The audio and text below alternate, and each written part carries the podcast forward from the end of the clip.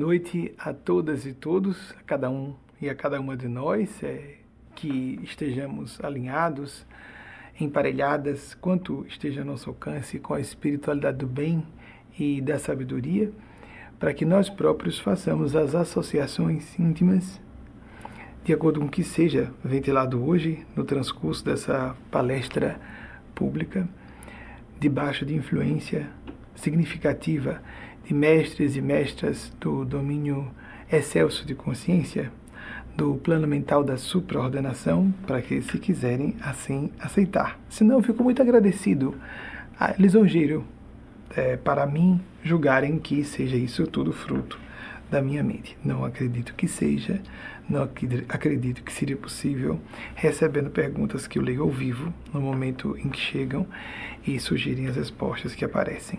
São agora 18 horas e 50 minutos aqui, no horário de Nova York, La Grange, Nova York, onde está situado o estúdio da, do nosso núcleo geratriz do Instituto Salto Quântico, a organização movimento estabelecida sobre a superfície da Terra pelo Espírito de Espásia e seus amigos e amigas do plano sublime de vida.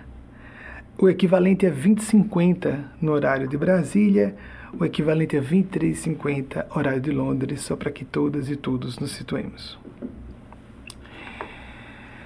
Hoje, antes de abrir a pergunta de vocês, é, achei por bem e fui endossado pelos nossos mestres e mestras a quem é, prestamos o devido respeito para os processos de canalização aqui com vocês em outras ocasiões, porque meu trabalho é esse de um sacerdócio de canalização dos processos mentais desses níveis de complexidade, profundidade, abrangência, de pensar correto, de sentir com altruísmo, com nobreza, portanto, com mais, de maneira mais judiciosa, que deveria trazer o tema da nova variante da atual cepa do coronavírus, que já foi denominada Omicron, uma das letras gregas, como as amigas e os amigos que estão acompanhando a imprensa devem estar informados.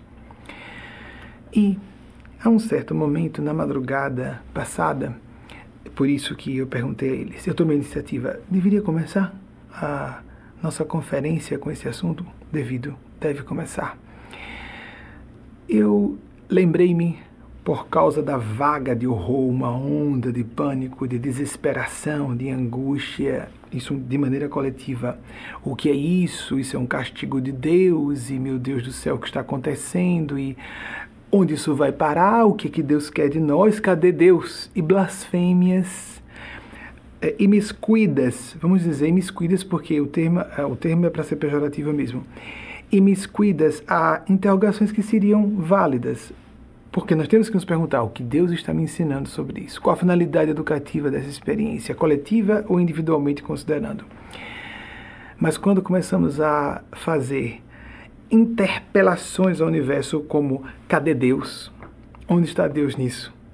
Nós começamos a partir do pressuposto, por, por tão só já estarmos apresentando esse tipo de indagação, de que nós estamos entendendo que Deus está errado. Então nós estamos no nível de inteligência superior ao Ser Supremo o que denota um sinal de presunção qualificada com o nosso cérebrozinho de 1 kg e 200 gramas para quem tem um cérebro com esse tamanho todo. Então, os cetáceos, como é, baleias, principalmente baleias, é porque tem um, um corpo muito maior, tem um cérebro muito maior que o nosso, com um neocórtex, inclusive, bem mais avantajado. Vou deixar por aqui esse assunto. Então, o que nós devemos dizer sobre isso? Por que está acontecendo? Amigas, amigos. Pronto, hoje vai sair uma citação antes que é, tenha iniciado o processo de perguntas. E isso, é, eu, essa, eu imaginei que faria essa citação por causa do assunto. Eu não gosto muito desse autor. Acompanhei quando ele eclodiu no século passado, no final do século passado, com sua tese. Bem, não importa aqui a tese qual seja, mas Francis Fukuyama nascido em 1952. Eu peço aqui, por gentileza, fazer pesquisa, verificar se a data de nascimento está correta e, pelo que eu saiba, continua ainda encapsulado em corpo de matéria densa, como vocês, a maior parte de vocês que me assistem estão encarnados, encarnadas. A quem assista agora que não esteja a essa palestra, que não esteja encarnado, encarnada também, disse algo interessante sobre o drama que estamos vivendo, que é sobre isso que vou falar. Uma das razões básicas para o surgimento das variantes e progressivamente mais perigosas seja pelo seu poder de contágio, seja por sua letalidade eventual, que é o elemento menos provável, segundo os especialistas, os cientistas de saúde, sobremaneira na área de infectologia, virologia, epidemiologia. Ele disse que o sentido de nacionalidade, a identidade nacional, pressupõe uma ideia de oposição de grupos e isso perpetua o conflito. Amigas amigos, nós estamos numa aldeia global, disse há muito tempo Marshall McLuhan. Isso é uma guerra mundial. E nós estamos nos vendo como nações divididas, povos divididos, grupos à parte. E é sabido sobejamente no meio científico, isso não é novidade, mas precisamos falar porque os governos nacionais, sob a maneira das, nações ricas, estão muito bem informados disso pelas instituições científicas sérias e as sumidades científicas nessas áreas que citei há pouco de especialidades da área de saúde, que nós não estamos com fronteiras definidas entre um país e outro, essas fronteiras são ilusórias. Os mapas são abstrações sociopolítico-econômicas, não obstante tenham muita influência nas questões econômicas, culturais, etc., políticas inclusive. Mas os vírus, todos os micro-organismos, não respeitam fronteiras geopolíticas. A comunidade científica tem alertado. A Organização Mundial de Saúde disse reiteradas vezes, desde o ano passado, falou, mas pediu de forma veemente às nações importantes, quero dizer, com poder de resolver o assunto, de levar a vacinação em massa aos povos que não tinham condições de desenvolver recursos ou de providenciar a vacinação em massa de seus respectivos, de suas nações, das suas populações. E o que acontece? Num país como a África do Sul, que colocam como uma, um elemento de suavização do drama ou suavização do horror. É porque tem uma taxa pequena de vacinação, 25% da população na África do Sul está vacinada, enquanto o restante da população não está. Amigos amigas, são os especialistas que nos têm falado sobre isso há bom tempo. É um assunto de ciência mas que tem uma raiz mais profunda para nós não ouvirmos a ciência nesse momento, principalmente os governos das nações importantes. Com endosso, não é culpa só dos governos, mas com endosso das corporações, das pessoas com poder, da própria mentalidade de nações importantes. E chega a um ponto de incluirmos o Brasil também porque temos condições de vacinar nossa população e ajudar um pouco outras. Não tanto como certas nações com mais fartura financeira, econômico-financeira, porque nossa pátria está passando vexames tremendos, inclusive no campo da insegurança alimentar. Muita gente passando fome, e isso é deprimente e vergonhoso. E é uma aberração abominável para todas e todos que tenhamos uma partícula de consciência que seja. Essa circunstância que é colocada como atenuante, não, é porque lá na África do Sul aconteceu porque só 25% da população está vacinada, não será provavelmente tão perigoso em nossas nações em que percentuais mais altos dos contingentes demográficos estão vacinados. Amigas amigos, é exatamente quando temos um percentual pequeno da população, ou vamos dizer, uma parte, nem precisamos, nem precisamos falar em um percentual pequeno, uma parte da população vacinada em contínuo contato com uma parte não vacinada, que o vírus tem um contexto perfeito, a céu aberto ou em ambientes fechados, para produzir pelos acidentes aleatórios de multiplicação de si mesmo, produzir versões de si que contornem, que transponham o poder imunizador que nos é fomentado nos, nos nossos sistemas imunológicos pela inoculação das vacinas. E observem o que foi dito que mais de 30, a última vez que eu li, 32 mutações foram descobertas. Exatamente na proteína que faz a conexão dessa cepa do coronavírus, agora as 32 mutações nessa variante, que faz a, a proteína que faz a conexão com a célula do organismo humano, as células do organismo humano, para adentrar as células. É a mesma proteína que é observada, que é focada pelos agentes antígenos, ou seja, as vacinas, porque o antígeno funciona à guisa do patógeno. O patógeno é o vírus realmente, que vai provocar Covid. O antígeno faz as vezes do patógeno sem, sem ser o patógeno, para que o organismo produza anticorpos, para que na eventualidade de de fato o corpo ter contato com o patógeno já está devidamente preparado, sem precisar viver duas batalhas. Criar anticorpos enquanto já está sendo contaminado pelo patógeno. O que está acontecendo é que nós continuamos sem assimilar a lição fundamental. E que lição é essa? Estamos numa teia de interdependência. Não podemos viver com essa história de que, ah, mas as criancinhas negras da África não importam, só os velhos brancos do hemisfério norte. É isso mesmo? Ou as populações dos países ricos, ou dos países que puderem dar conta de fazer a compra em massa de vacinas e gerenciar um sistema de vacinação em massa de sua população. Ainda que nós vejamos a outra bizarra reação de grupos anti-vacina surgirem em países ditos instruídos e civilizados. E o resto que se vire.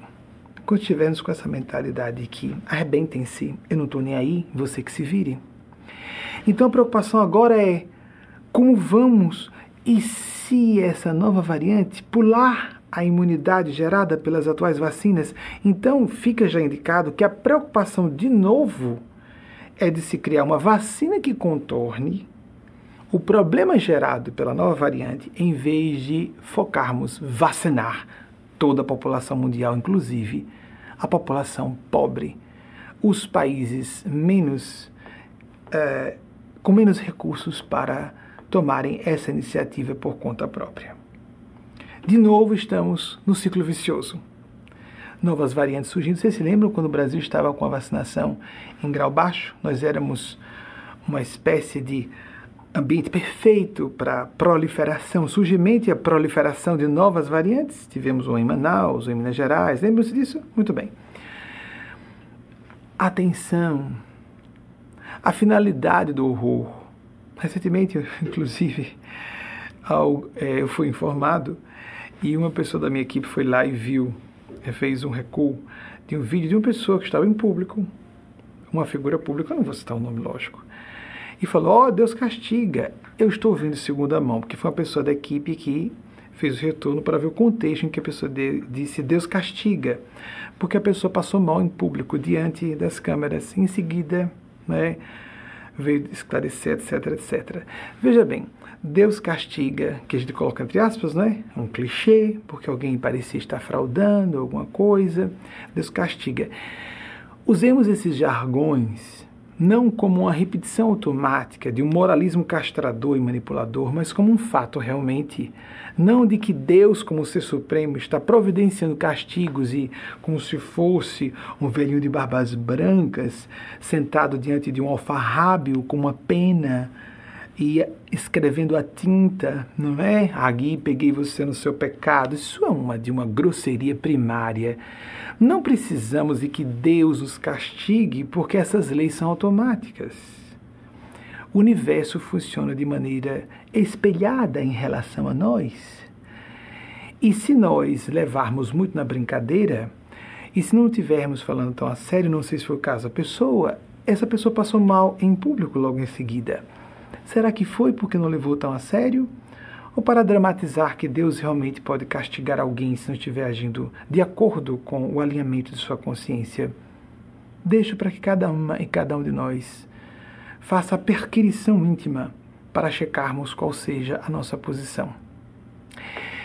Então, ontem, quando refletia sobre isso, o espírito Mateus Anacleto disse, porque era essa onda mental tão perturbadora que Mateus Anacleto lembrou uma citação do latim. Normalmente Anacleto lembra muito essas máximas do latim. Nocturnis ululatibus horrenda proserpina. O grito de horror noturno da horrenda proserpina. Uma experiência horrível para quem já teve, que é como se fosse um grito agudo feminino dentro da própria cabeça, que dá uma sensação de iminência de ruptura mental e insanidade posterior. Eu percebi a saúde mental coletiva das pessoas apavoradas, das pessoas, como disse, se desesperançando, vivendo a desesperança ou o desespero. Nós temos que, sim, nos indignar quando acontece alguma coisa ruim, entristecer-nos com essas notícias, mas não nos desesperar. Em seguida, Eugênia Spazia falou numa expressão em francês, não uma máxima, uma expressão quando ouvirmos esse grito de horror de fora, atenção, amigas e amigos, o que nós podemos fazer? Buscar le soleil intérieur, ou seja, o sol interior, no âmago mais profundo de nossas almas, nosso eu sagrado, nossa centelha divina, o Atman do hinduísmo o que nós podemos entender como o nosso centro de consciência, de percepção e autopercepção. Façamos esse esforço. O horror acontece em torno para que nós nos voltemos mais ainda para nos alinhar com o nosso eixo de ser, de sentir, nos colocar sobre a rocha firme, como disse nosso Senhor Jesus, aquilo, nosso mestre primeiramente, Senhor Jesus, nós temos que edificar nossas casas os edifícios, os prédios de nossas existências, nossas realizações sobre a rocha firme, a rocha firme da fé, da convicção nos princípios que sejam intemporais, que não dependam de circunstâncias de época e lugar, que não sejam refutáveis pela ciência, não obstante a ciência seja tão importante para nos afastar do obscurantismo das afirmações dogmáticas, mas ela não responde a todos os reclamos da alma. Ela não é, cobre todas as aspirações do nosso espírito. Ela nos, não nos atende a tudo que nós precisamos como seres humanos.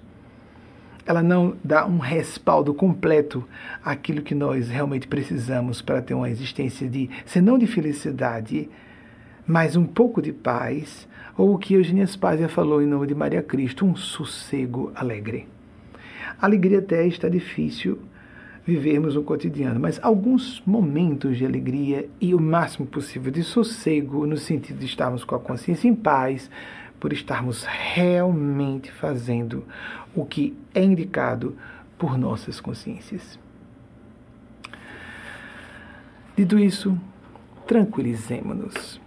Você em casa, tranquilize. Se você quer mais informado informado, algumas pessoas dizem: olha, a gente tem que fazer duas coisas, ou não vê o noticiário, ou faz de conta que não entende o que está sendo dito, ou então a gente. Aqui em Nova York, a governadora, eu acho mal traduzido, falou-se de emergência de desastre. Eu acho que quis dizer iminência. O bom português, na minha opinião, a tradução deveria ser iminência de desastre. A imprensa brasileira chamou de emergência ao pé da letra de desastre.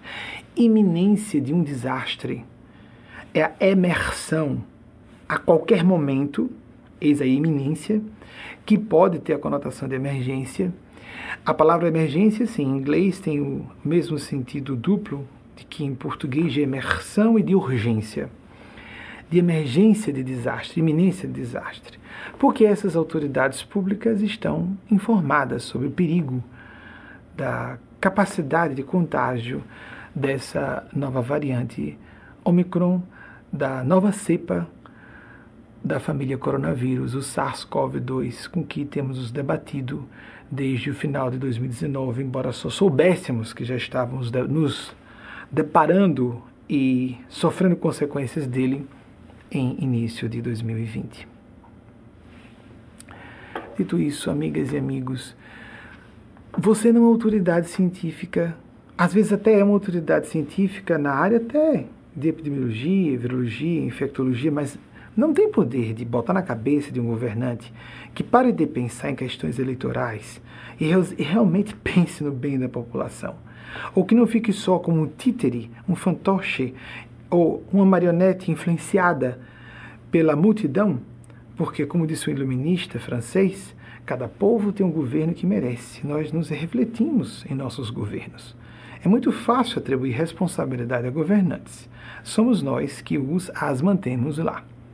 Somos nós que os as pomos de ordinário, às vezes inclusive de maneira literal por meio do voto popular, mas não só por meio do sufrágio, mesmo quando existe, por exemplo, um chefe de Estado que não seja propriamente um chefe de governo, como é o caso do Reino Unido, não é à toa que uma certa pessoa chegou àquela posição, mesmo que, por ser, ser, ser só chefe de Estado e não propriamente chefe de governo, não tenha tanto poder de influência nos destinos da nação. Não tem tanto. Tem aquele encontro semanal com a pessoa que está com a coroa inglesa sobre a própria cabeça do primeiro-ministro ou da primeira-ministra no momento, como aconteceu nos anos 1980 com a, a famigerada Dama de Ferro, Margaret Thatcher. Muito bem. Vamos é, passar, contente disso. Você não é autoridade científica, você não é autoridade pública, mas aproveite para si. Existe a finalidade mundial, global, e você se sente impotente, se sente frustrada. Faça a sua parte como se a temperatura. Faça a sua parte. Os meus medidores aqui são temperatura e horário. Faça a sua parte, aproveite para si. Nós estamos atravessando com várias frentes ou vários frontes de batalha uma guerra mundial multifacetada. Nós vemos agora os sistemas, os sistemas ecológicos à beira do colapso. Nós vemos os problemas das pandemias se agravando, que serão pandemias, isso já é uma, segura, é uma certeza científica.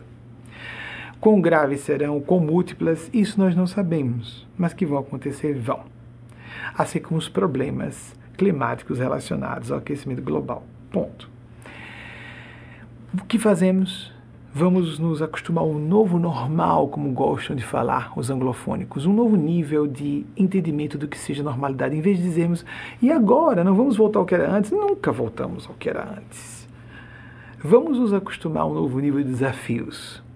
Vamos nos tornar mais maduros, mais amadurecidas e nos portar com mais inteligência, proatividade, resiliência e, quanto possível, uma atuação conscienciosa em sintonia com ideias que sejam mesmo de interesse coletivo, que sejam humanistas, que sejam espirituais. Até se você for uma pessoa dada a ações espirituais, como é o caso de nossa da nossa família espiritual, aquelas e aqueles que muitas e muitos de vocês que nos ouvem em significativo percentual coadunam com essa nossa visão, estão em eco de certa maneira com esse nosso padrão de pensar e sentir.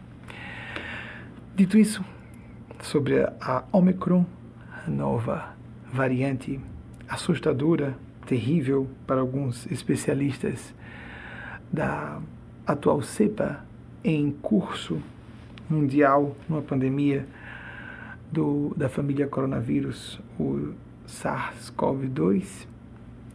Vamos passar a primeira pergunta de vocês. Vezes eu faço pausas porque estou falando com os nossos amigos e amigas de maneira mais intensa, porque eu converso mentalmente com eles e com elas. Mais uma vez, eu agradeço a gentileza de quem presumir ao me vendo. Não, ele acredita, mas não é. Ele está falando com ele próprio apenas, apenas ele acredita nisso. Eu, eu compreendo, eu respeito. Obrigado. Então você está dizendo que eu posso receber as perguntas ao vivo e fazer citações relacionadas ao tema que aparece, que a equipe mesmo sabe que está selecionando na hora as perguntas que estão chegando em vocês. Bem, eu agradeço a gentileza. A sessão que abriu essa palestra associada ao que aconteceu na semana passada, porque o que aconteceu na semana passada foi que eu canalizei ao vivo. No final da palestra, isso depois vocês podem ver, vai ser colocado no link, é, links na descrição dessa postagem no YouTube, a, os links não só do momento em que eu canalizei mais amplamente e, e fazendo alguns comentários, e depois a resposta que é, Tiago Caruca, o médico, que trabalha com plantonista em UTIs, embora seja um amigo irmão, trataram de assuntos que eu desconheço, um outro elemento eu conheço. O nome da esposa é Maís, eu sei. Ele chega em casa e tem uma cadelinha, eu sei. Mas tudo mais. E ele trabalha em UTI, eu sei. Pronto. Mas tudo mais que foi dito, como ele disse, nem eu tinha como saber, e eu, como pessoa que o conheço, sei que não tinha como saber. As pessoas íntimas, os encarnados encarnadas, as pessoas íntimas encarnadas, sabiam que eu não teria como saber, a não ser que estivesse acessando meios paranormais, no campo da PS, a percepção extrasensorial, telepatia. Amigos, amigas, sempre há fenômenos que vão. É, não vão se enquadrar no espectro, seja da telepatia, dos fenômenos paranormais, do inconsciente coletivo e principalmente pela nossa experiência interna de conexão com outras, como os, os, os filósofos, filósofos gostam de chamar de qualia, a percepção de outro ser, a tal da assinatura vibratória. Outro ser está em comunhão comigo. E esse ser está dizendo, e nós percebemos uma realidade não fragmentada, que é a loucura, a esquizofrenia, que leva às alucinações auditivas ou visuais. Mas se o a ideia inversa, ficamos supralúcidos, temos uma percepção mais profunda, mais ampla, mais elevada, mais entrelaçada e complexa da realidade. Como isso pode ser loucura se nos torna mais inteligentes, mais críticos, mais serenos, mais resolutivos diante de todos os problemas? Bem, isso é trazido a público, mesmo ao vivo, para que as pessoas saibam, existe uma, uma demonstração simples para que a pessoa busque o seu universo de experiências pessoais. Busque, não ficar esperando receber a mensagem pessoal. É muito comum que recebam as pessoas que nunca esperaram. E vocês viram, em um certo momento, eu tenho a impressão que, desculpem, isso não foi dito no, no vídeo, nem ele falou no texto. É porque ele me respondeu depois. Nunca tive expectativa ele me disse, como já ouvi de várias pessoas que recebem com relativa frequência mensagens pessoais por meu intermédio. De modo habitual, é, há uma oscilação. Eu recebo de duas a cinco mensagens por dia de caráter pessoal, ou seja, para outras pessoas sobre assuntos que eu desconheço e que elas sabem que ninguém tem como saber no plano físico. Por exemplo, você nas suas preces hoje pensou em quando às vezes até eu tive um contato com a pessoa e ela falou de outro problema, completamente diferente. De duas a cinco. Eu ouvi de Tiago Caruca, esse médico que vocês, é, a quem vocês assistiram no transcurso do início dessa preleção, ele dizer exatamente o que eu ouvi de muitas outras pessoas. Eu nunca esperei receber mensagem mediúnica pessoal. Aí uma pessoa que diz, bem, se esse cara for médio, eu quero que os espíritos me digam, me provem aqui que eles existem. Essas são as últimas pessoas que eu vou receber. E não por limitação mediúnica, que a minha mediunidade é limitada mesmo. Isso foi feito com Jesus. Os fariseus e saduceus, os doutores da lei, as autoridades da época, que eram religiosos, políticas, científicas, tudo uma coisa só, uma sociedade primitiva, tudo isso é integrado nos dê um sinal do céu para que acreditemos em você. Jesus, no momento, respira fundo. Essa geração incrédula e perversa não receberá nenhum sinal. Depois ele diz uma coisa bem pesada a respeito, uma das versões dos evangelhos clássicos canônicos. Nós recebemos as provas, as evidências quando fizemos por merecer que isso aconteça. Às vezes porque precisamos, e julgamos que somos merecedores ou merecedoras. Entendamos tudo isso com misericórdia celeste. Foquemos mais ou melhor. Aquilo que já falamos algumas vezes, nos dois anos temos reiterado com muita frequência, nosso cérebro, cérebro primitivo é muito voltado a medo, fuga, raiva do ataque, ou nos colocarmos como predadores, predadoras, ou como caças correndo de sermos atacados, atacadas, ou então a paralisia. São as, as reações animais básicas: fugir, atacar, paralisar-se.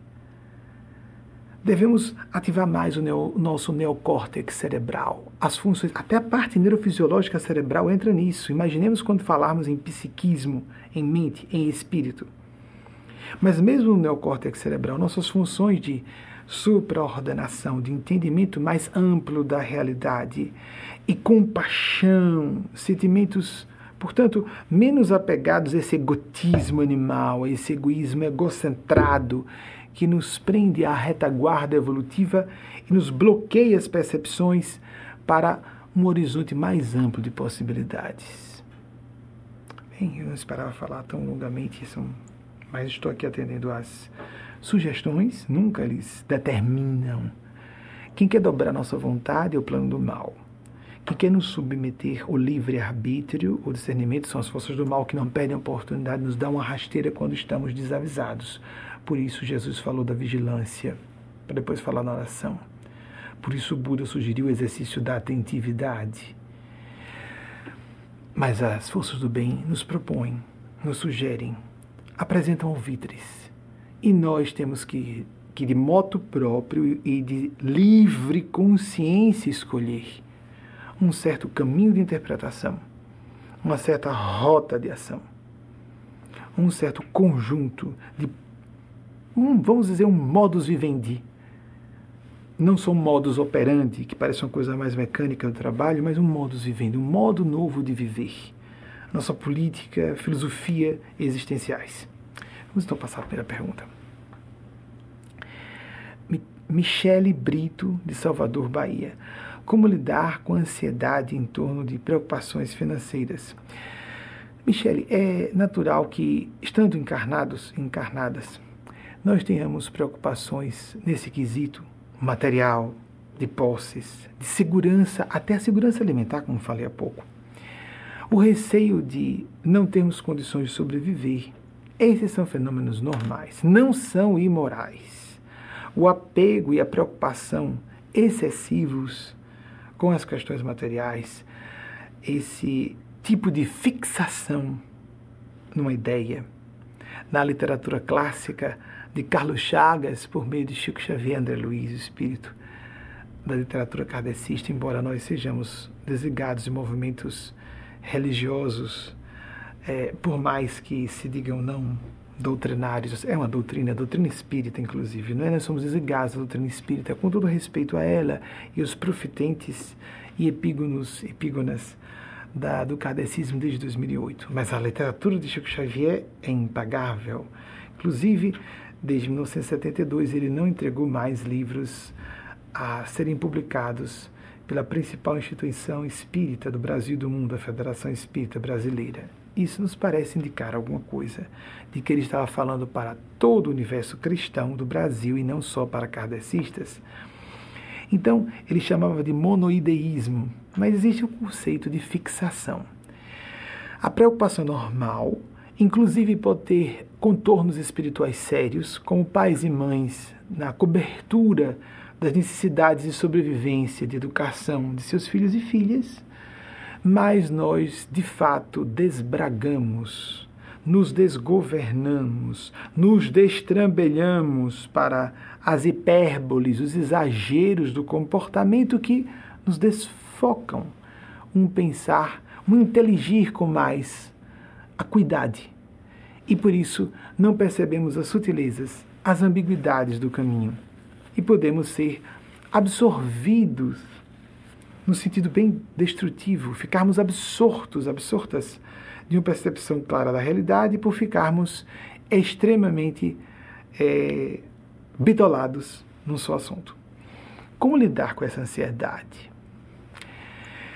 nós temos que voltar àquele pressuposto clássico do nosso Senhor Jesus. Primeiro, o reino de Deus. Buscai primeiramente o reino dos céus e sua justiça, e as demais coisas vos serão acrescentadas. Isso que parece é, extremamente poético, romântico, é, incompreensível. Vivemos escravos, escravas de questões econômicas e financeiras. Há autores da psicologia que dizem, por exemplo, que não há pessoa que seja completamente resolvida no campo sexual.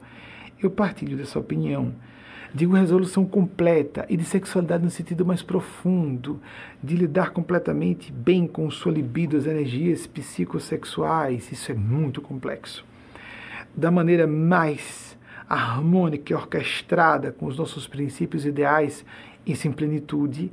Nenhuma função humana é vivida na plenipotência harmônica com as faixas mais sagradas de consciência. Nenhum ser humano tem nenhuma das suas funções, as mnemônicas, as racionais, aquelas que nos levam aos processos de síntese, ao campo do afeto e desafeto, do horror pelos sentimentos a função sentimento, como falou Jung, que nos faz repelir o mal sem ser repulsa ou aversão, que indica uma forma de sintonia, mas o horror, a desidentificação que é necessária. Não podemos, como disse Bernadette Subiru, amar o pecado. Nós somos pecadores e pecadoras, mas a pessoa má, na visão de Bernadette Subiru, Eugênia Spaz, ainda encarnada com Bernadette Subiru, era quem ama o pecado praticar o pecado, cair no pecado, escorregões, a falibilidade humana é universal. Todos caímos, aqui ou ali. Mas chafurdarmos na lama, nos refestelarmos no odor pútrido do charco, a podridão do pântano, isso corre por nossa conta. Isso indica a nossa sintonia. Isso não é ser pecador assumido, não é humildade, é ser uma pessoa do mal. Gosta da lama, gosta daquela, daqueles odores nauseabundos, em vez de eu preciso sair daqui, eu preciso me levantar. E tantas vezes quantas se façam necessárias, temos que nos levantar. Quando Jesus disse que perdoássemos 70 vezes, sete vezes, dando a entender expressão da época que era para perdoarmos infinitamente outras pessoas, também temos que fazer conosco, e esse perdão tem a ver também com nos soerguermos tantas vezes quantas caiamos, para prosseguirmos nesse processo de ascese extremamente dificultoso muito íngreme. O autor norte-americano, festejadíssimo, tem a impressão que do modernismo da literatura americana, é Ezra Pound, 1885-1972. Equipe, por favor, é pesquisa para confirmarmos esses dados. Falou algo é, que eu considero extraordinário nós somos escravos ou escravas, ele botou no singular para ser genérico, quando esperamos que alguém venha nos libertar. Percebemos isso. Ou seja, aquele famoso complexo de Cinderela que foi estudado por Colette Dolly no século passado, achei assombroso ah, o conjunto de insights que ela trouxe, embora tenha lido já na década posterior ao lançamento do livro, porque ela lançou na minha transição da infância para a adolescência, e só nos anos 90 eu fui ler o livro da grande feminista norte-americana. E vejam só, além do complexo de Cinderela, todas as pessoas, não só mulheres românticas e tomadas por essa hipnose hollywoodiana do happy end, etc. Homens podem ter isso perfeitamente. Meu chefe não reconhece o meu valor e não me promove. Deus não vem em meu socorro, eu sou uma pessoa tão boa, por que, que isso está acontecendo comigo? E não como Eugênia Spazia nos tem pedido para dizer com frequência, desde os anos 90, quando lançamos nosso programa TV 94, para quê? Com que finalidade? Nós somos seres finalísticos, de propósito, isso é inteligência espiritual. Qual o propósito? Qual a perspectiva teleológica, não teológica, teleológica, finalidade, propósito, o que está por trás disso em termos de qual a intenção divina em me colocar num certo contexto, porque aquilo só acontece por uma avaliação de que eu posso enfrentar, posso resolver e dar um salto de consciência ou de lucidez ou de percepção mais fiel da realidade, porque na subjetividade da nossa condição humana, nós nunca vamos perceber com absoluta objetividade coisa alguma. Mas melhorar esse grau de fidedignidade entre o que eu leio da realidade o que de fato exista fora de mim, porque não existe bem uma fronteira entre o que é fora e dentro de mim, nem no campo da física. Também no campo social, psicológico, espiritual, não existem fronteiras claras. Mas precisamos ter uma maior presença, atenção para enxergar esse presença com recepção da presença divinal, como queira você denominar, de acordo com sua nomenclatura religio-filosófica, se é que você tem uma inclinação, uma tendência de, ori de orientação religiosa ou de nenhuma orientação religiosa, no sentido de religião convencional, formalmente organizada.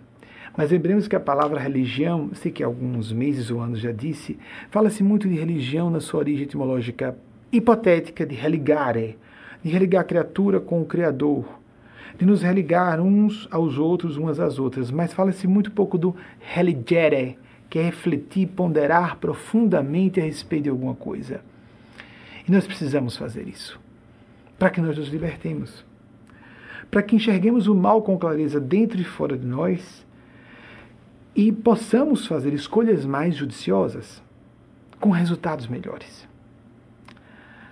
Sobre isso, J.R.R. Tolkien, o autor de O Senhor dos Anéis, 1892, 89, 92, 1892. Aqui, por favor, é, por gentileza, é, pesquisa. 1892, 1973. Em, o ano seguinte à morte de Ezra Pound, que citei há pouco. Então, Tolkien disse algo magnífico sobre isso. Nós temos que enxergar com clareza o bem nas coisas para que possamos divisar ou ver o real mal, o mal real. A tendência de inverter no inglês, né? colocar o, o adjetivo na frente. O mal real só é visto por quem é capaz de enxergar o bem. Nós achamos que a pessoa mais inteligente é sempre pessimista. No Brasil aplaudimos muito quem só fala coisas ruins de tudo, que não sabe enxergar o bem por detrás do mal, para vermos além das aparências precisamos de mais inteligência.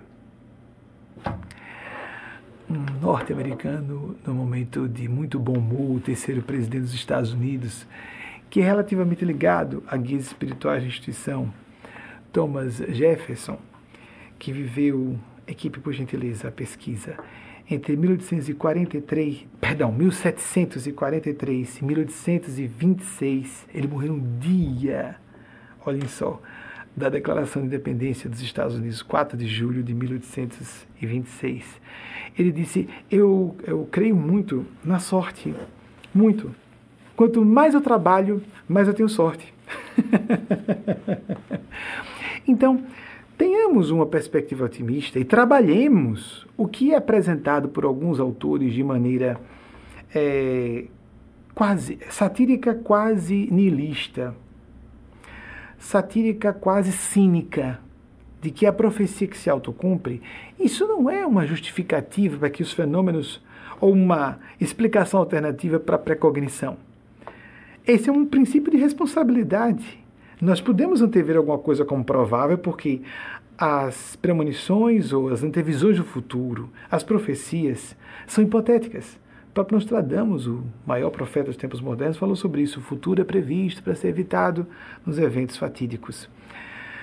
Nós podemos ter um projeto, podemos visualizar, podemos, mas temos que trabalhar, podemos perceber que algo está para acontecer e trabalhar para que aquilo aconteça.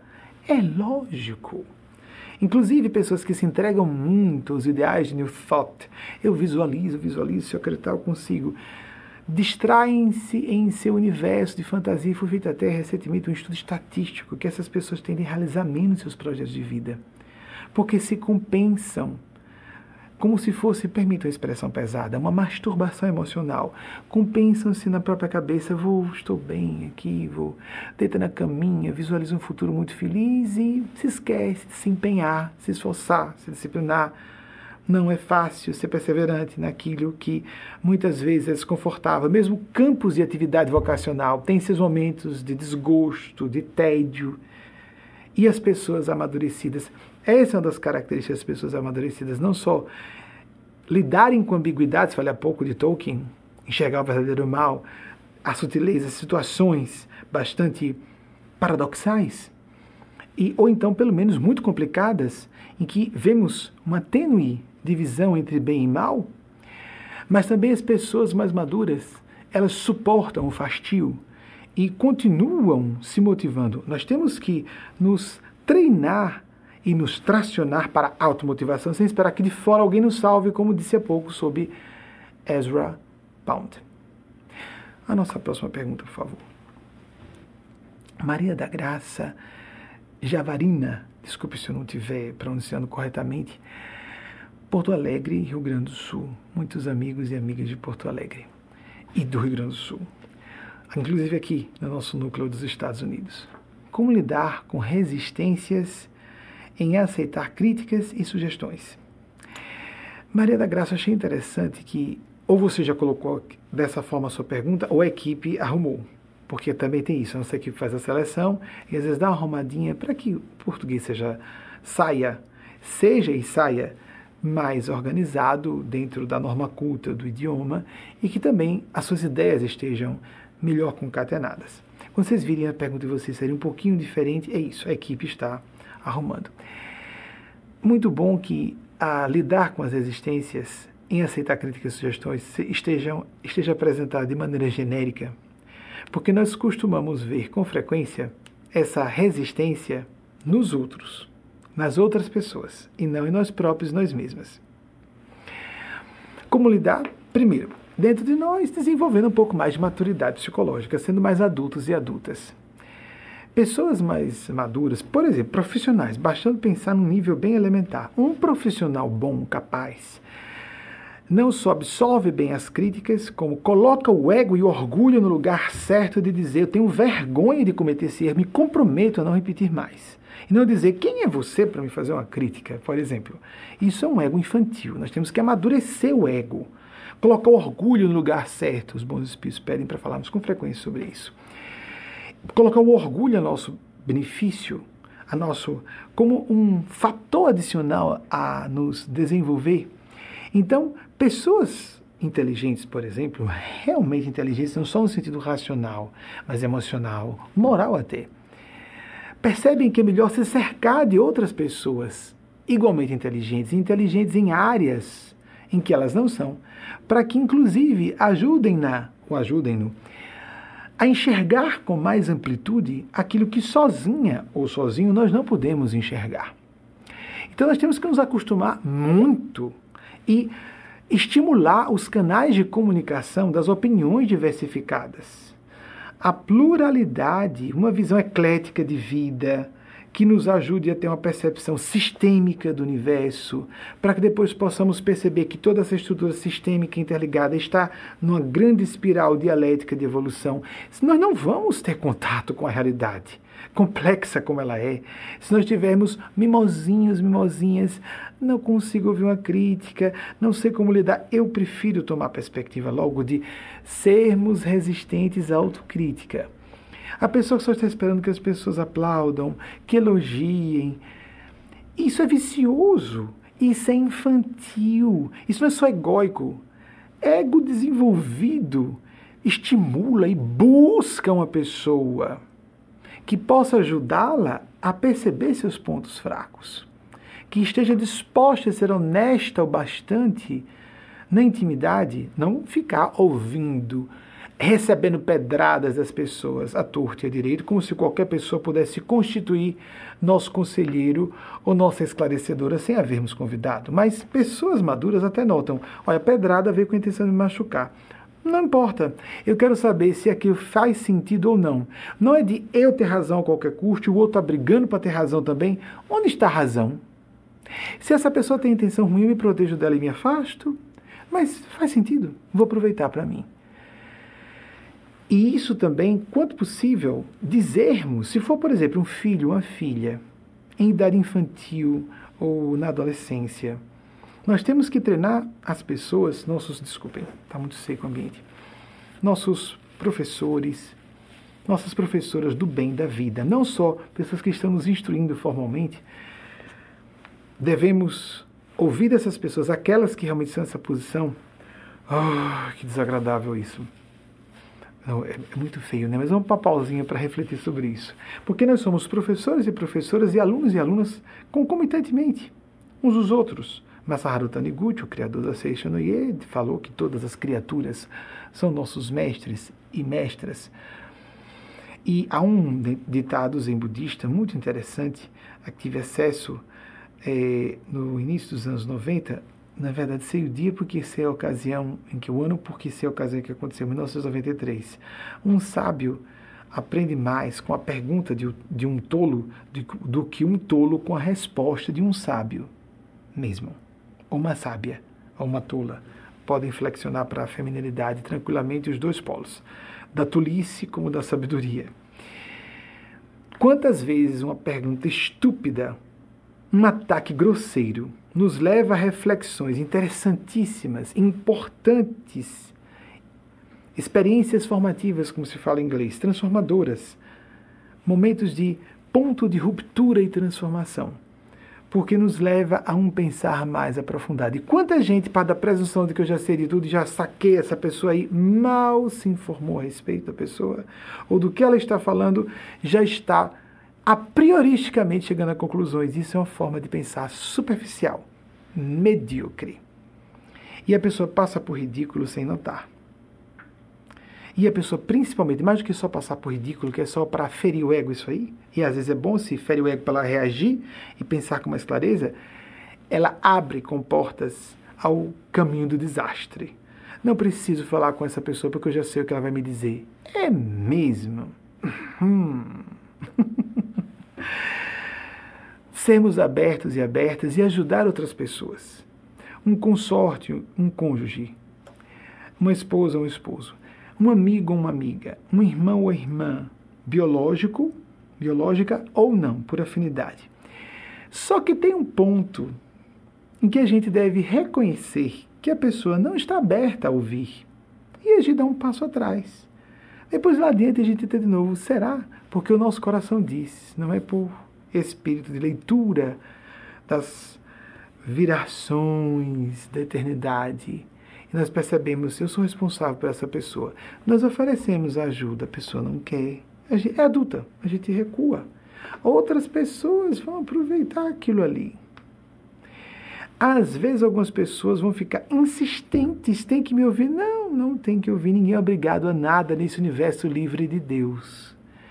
Mas é porque a pessoa vai se prejudicar. Se um filho ou uma filha, por exemplo, alguém que a gente se sente, por quem a gente se preocupa mais, a gente fica mais aflito. Pois é, vamos governar isso aí. A gente fica disponível até certa medida. Se a pessoa chegar corretamente para nos ouvir, com adultidade a gente ajuda, se não, deixa a coisa correr. Sobre essa questão de críticas, isso me lembrou Aristóteles, o grande pensador da Grécia Antiga, tem uma máxima dele relativamente até conhecida.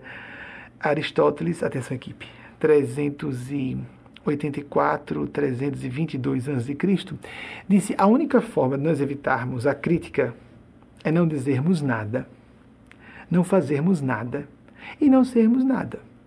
Legal isso? Como resolver então essa situação toda? O que o extraordinário filósofo alemão, pulando da Grécia antiga para os filósofos modernos, da Alemanha, os grandes filósofos, entre os maiores filósofos da modernidade e da contemporaneidade, está Immanuel Kant. Já você tem aqui, aqui ou ali, esses grandes como Aristóteles e, e Kant, nós não vamos deixar de citar nunca, não tem como, porque o material deles é inesgotável. 1724, 1804, Kant disse: ouse pensar. Mas ousar pensar não é o que eu acho é e ponto final. O que eu acho não importa. Achismo não é ciência. Em vez de. Uh, por exemplo, teve um momento em que Jung estava sendo entrevistado e alguém perguntou assim para ele: Isso está disponível na internet, não é difícil encontrar. E o senhor acreditava em Deus naquela época, falando do passado dele, não importa em que ponto. Ele sim acreditava. E o senhor hoje acredita? Ele fez. Ele fez um. delineou um sorriso enigmático, mas que dava um tom de talvez sarcasmo. Era que talvez o entrevistador, se não me engano, da BBC de Londres, esperava a resposta do gênio. Claro que Deus não existe. É, é uma pergunta difícil. Né? É difícil responder isso. Eu sei. Aí o jornalista, o quê? O entrevistador, o quê? Eu sei que Deus existe. Eu não posso acreditar em alguma coisa. Ele foi, falou de forma simples e direta assim. Coisas dos gênios, não é? Eu não posso acreditar em alguma coisa por simplesmente acreditar. Ou eu sei que existe ou não. Isso de ficarmos isso é importante, que entendamos que Jung disse. Quando nos informamos muito sobre alguma coisa, vamos criando um tal estofo de evidências a respeito daquela realidade. O próprio Immanuel Kant falou sobre isso, sobre os fenômenos paranormais, já citei isso algumas vezes aqui. Que nós não temos como negar aquele universo de fenômenos, aquele domínio da realidade, como as experiências místicas, espirituais, mediúnicas, paranormais, a existência de Deus. Não dá para negar. Quem nega não está conhecendo o assunto, não está lendo o assunto. É, é, observem que pessoas que se dispõem a atacar publicamente, uh, Richard Dawkins falou muito animadinho na, no, no, final do, da década de 2010 para início de 2000, na década 2000, do final da década de 2000 para início da década de 2010, até que ele foi desmoralizado por um teólogo culto. Se uma pessoa for muito lúcida, ela não vai se meter a falar do que não conhece. É muito comum que pessoas sejam agressivas no ataque da existência de Deus quando elas não têm nenhum conhecimento de teologia, de religião comparada, de parapsicologia e de fenômenos como a antropologia, que estuda, e etnologia, fenômenos intrincadíssimos como o xamanismo. Essas experiências paranormais que são reais, ou a pessoa está informada que existe ou não. Que é diferente da esquizofrenia e dos diversos distúrbios só esquizoides Existem de 80 a 90, a última vez que eu li, mais de 90 tipos de esquizofrenia. Mas é interessante que o Código de Doenças Internacionais reconhece a possessão como uma possibilidade de diagnóstico. e se existe uma possessão por forças do mal, existe uma comunhão com forças do bem. E nós temos que escolher sistematicamente, todos os dias, o bem, o caminho do bem, da felicidade, da paz mesmo que atravessando invernias dolorosas, geleiras da vida. Hoje de manhã, Wagner, prepare o vídeo por gentileza. Hoje de manhã, Wagner, meu esposo, gravou aqui uma imagem que nós colocamos de Maria Cristo no jardim dessa, da sede do nosso núcleo geratriz, aqui em La Grange, Nova York. Aqui temos no piso base o estúdio. Nós residimos aqui, tem a sede do núcleo no, no piso central e residimos no piso superior. No jardim existe uma imagem de Maria Cristo por solicitação do espírito Eugênia Aspásia. É uma imagem, não é uma, não é uma pessoa, é como um retrato, uma foto. E ele foi filmar a imagem no momento em que ela estava debaixo de neve, hoje de manhã. Debaixo de neve. E nos trouxe a metáfora que publicamos em nossa página Facebook em português, em português mesmo, não página em inglês, a, sobre como é importante vermos nisso analogia de que devemos buscar a bondade de Deus, a infinita bondade de Deus, representada antropomorficamente numa figura de mãe, como Maria, Cristo. Quem quiser aceitar que ela seja Cristo, por que uma mulher não pode ser Cristo? O que, que Jesus diria a respeito disso? Por que só um homem seria ungido e não uma mulher? O Espírito Santo que aparece sobre Jesus, visto por João Batista na hora do seu batismo, o batismo de Jesus. Uma voz do céu diz que ali é o Filho muito amado e aparece o Espírito Santo em forma de uma pomba. Em inglês aparece, no Evangelho em inglês, pelo menos o que eu estou acompanhando, existem diversas traduções, dove, que é a pomba, e não pigeon, que é pombo. Dá, eles chamam já atenção para o fato de que é uma pomba, o Espírito Santo da mãe, o que é entre pai e filho? Uma mãe. Tirarmos maternidade de Deus é sacrílego, é uma blasfêmia. Isso vai ser corrigido teologicamente no correr do tempo. É uma blasfêmia. O absoluto tem que ser completo. O absoluta é o ser que está acima de gêneros ou de gêneros ou qualquer limitação, o relativismo da condição humana. Mas é mais fácil psicologicamente para nós vermos uma figura maternal para algumas e alguns outros não. Siga seu coração seu perfil próprio. Ah, prefiro orar para Jesus. Não há problema.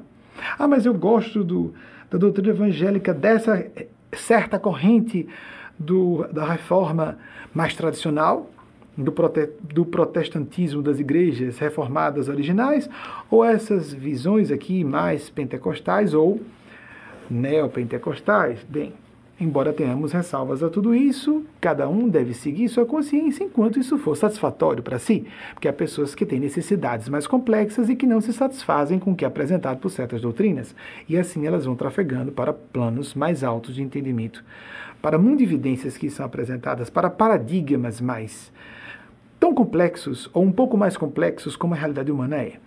Então essa visão da mãe acolhedora, e ele fez uma um périplo em torno da imagem, debaixo de neve, ele gosta de neve, lá estava debaixo da neve com a câmera, e a neve caindo e a imagem de Maria Cristo no meio desse jardim aqui, para dizer: nós estamos e podemos nos alinhar com a infinita bondade de Deus e sua sabedoria também perfeita, para que, dentro de nossas condições limitadas, entremos em ressonância encontremos alternativas apropriadas para a resolução dos problemas havidos vida fora.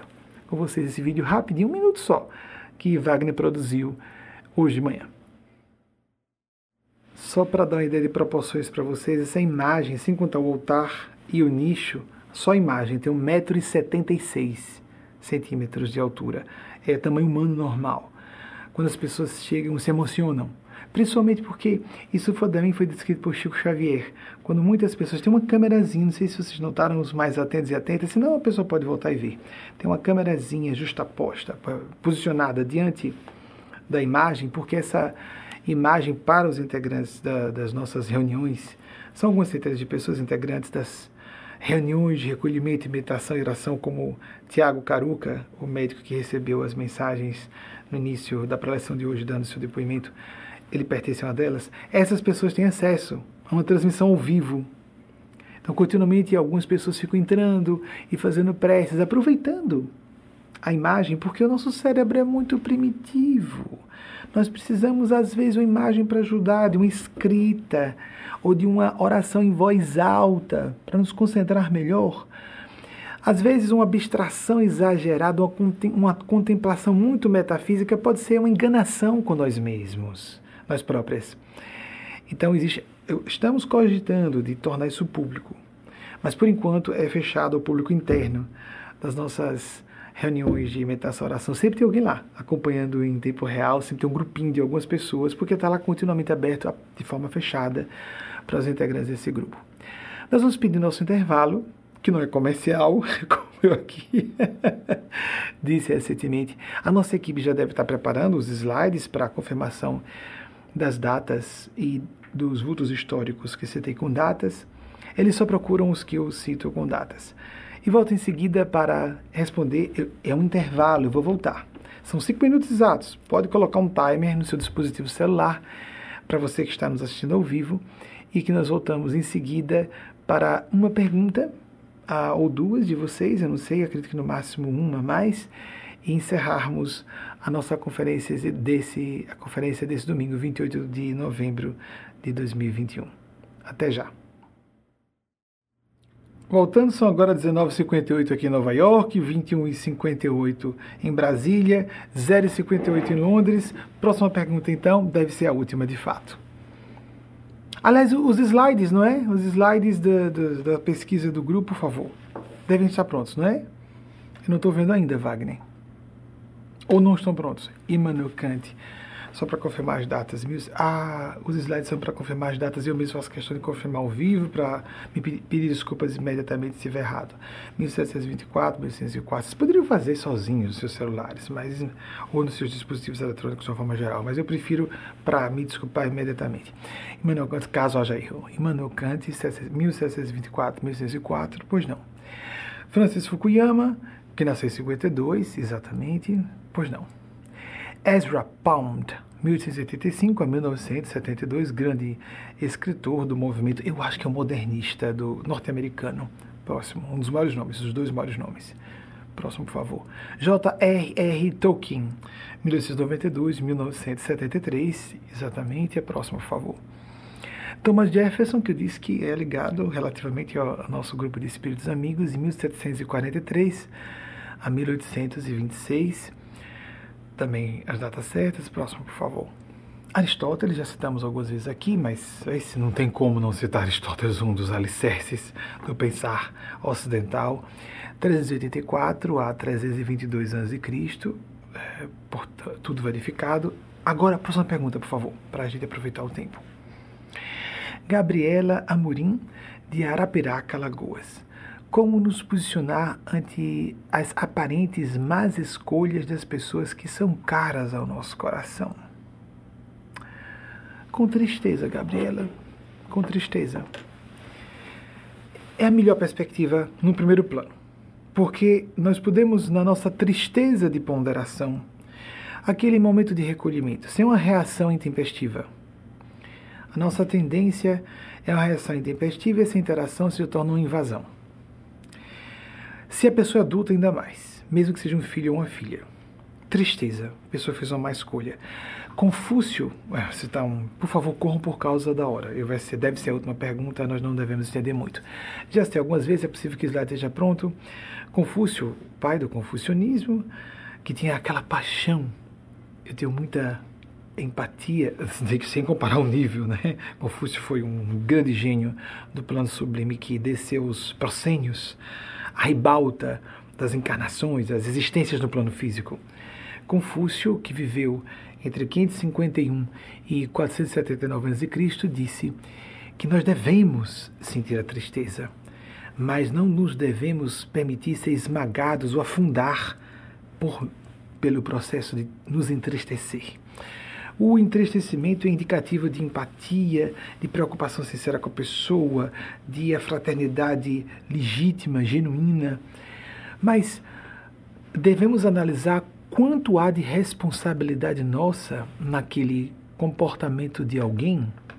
Devemos pedir ajuda ao plano sublime. Há seres e comunidades mais inteligentes que nós que podem agudizar os nossos processos de entendimento da realidade os, na linguagem das manifestações mediúnicas clássicas, cadecistas do século XIX, gardien, protecteur, os, os protetores, os guardiães, os protetores, os espíritos guias, os que eram os anjos de guarda, não é?